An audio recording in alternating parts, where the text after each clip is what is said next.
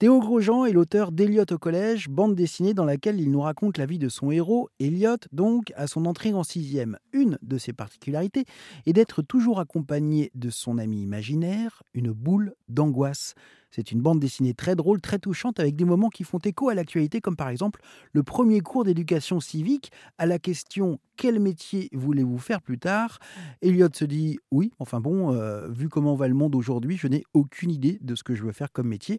Est-ce que c'est quelque chose que vous, Théo Grosjean, aviez déjà dans la tête quand vous aviez l'âge d'Elliot?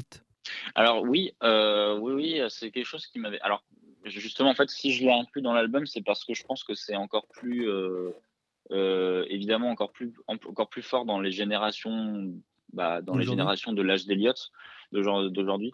Euh, mais c'est vrai que moi, nous, on avait un peu les prémices de ça, je pense, dans ma génération. Il y avait beaucoup de, enfin, il y avait déjà beaucoup de, bah, les problèmes écologiques étaient déjà euh, pas mal abordés. on, on, en parlait à l'école, on en parlait à la télé, etc. Donc, on, avait déjà des, un peu des prémices de, de ces sujets-là. je pense qu'aujourd'hui, c'est encore plus puissant, évidemment.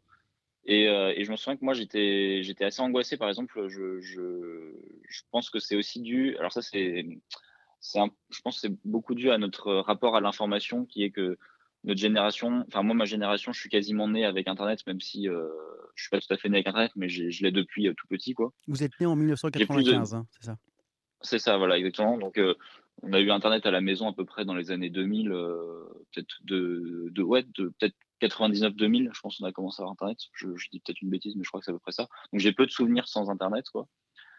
Et, euh, et du coup, euh, c'est vrai que ça a, ça a beaucoup changé, euh, je pense, mon, mon rapport à l'information parce que j'ai toujours été exposé à des. Voilà. Après, il y a eu les réseaux, évidemment, Facebook en premier, ensuite Instagram, etc., YouTube, où on a ce flux d'informations permanent. On a grandi avec ce flux d'informations permanent. C'est encore plus vrai pour les générations récentes. Et donc, euh, forcément, ça modifie notre, euh, notre, notre perception du monde.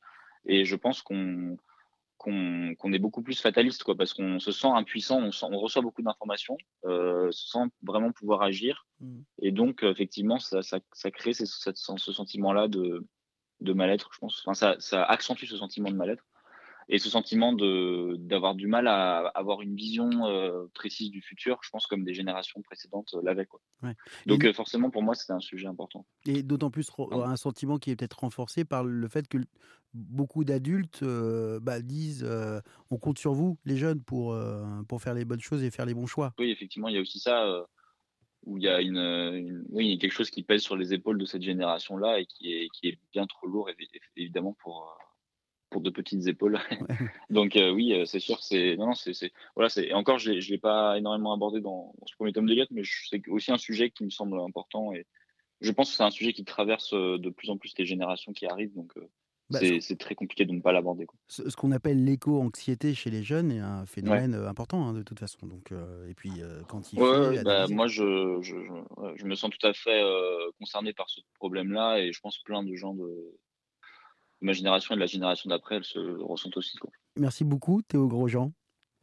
Merci à vous. De nous avoir donc euh, présenté euh, Elliot euh, au collège. Donc vraiment, c'est un, personnage qui fait du bien malgré, malgré ses angoisses. c'est quelqu'un qui réussit à vous faire rire et puis à vous faire redécouvrir peut-être le monde de l'adolescence un petit peu autrement si, si celui-ci s'était un petit peu éloigné de, de vous. Merci encore. Merci.